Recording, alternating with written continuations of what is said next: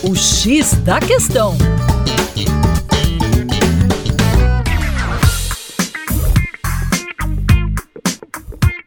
Olá, ouvinte! Meu nome é Vitor Augusto, professor de Geografia e Atualidades do Coletivo Terra Negra, e hoje o nosso papo é sobre o maior iceberg do mundo, denominado A23A.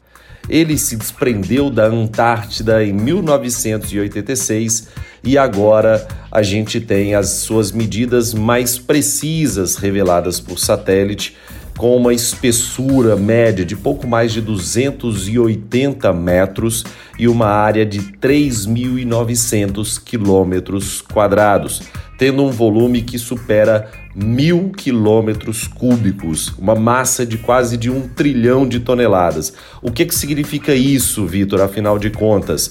Só a título de comparação, a sua espessura é comparável ao maior arranha-céu do Brasil, a One Tower, lá em Balneário Camboriú, e sua área tem mais de o dobro da área do município de São Paulo. E afinal de contas, se se desprendeu em 1986, por que há uma preocupação tão grande dos cientistas atualmente? Ao se desprender, esse iceberg, o A23A, ficou preso no fundo do oceano e se transformou basicamente em uma ilha de gelo por mais de três décadas.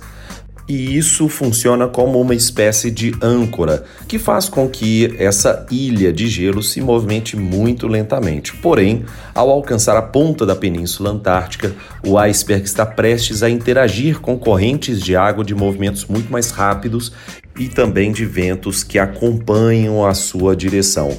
Os cientistas acompanham com bastante interesse, pois ao se movimentar, o iceberg também movimenta bastante o assoalho oceânico, trazendo não só fitoplânctons para a superfície, como também alterando a circulação oceânica local.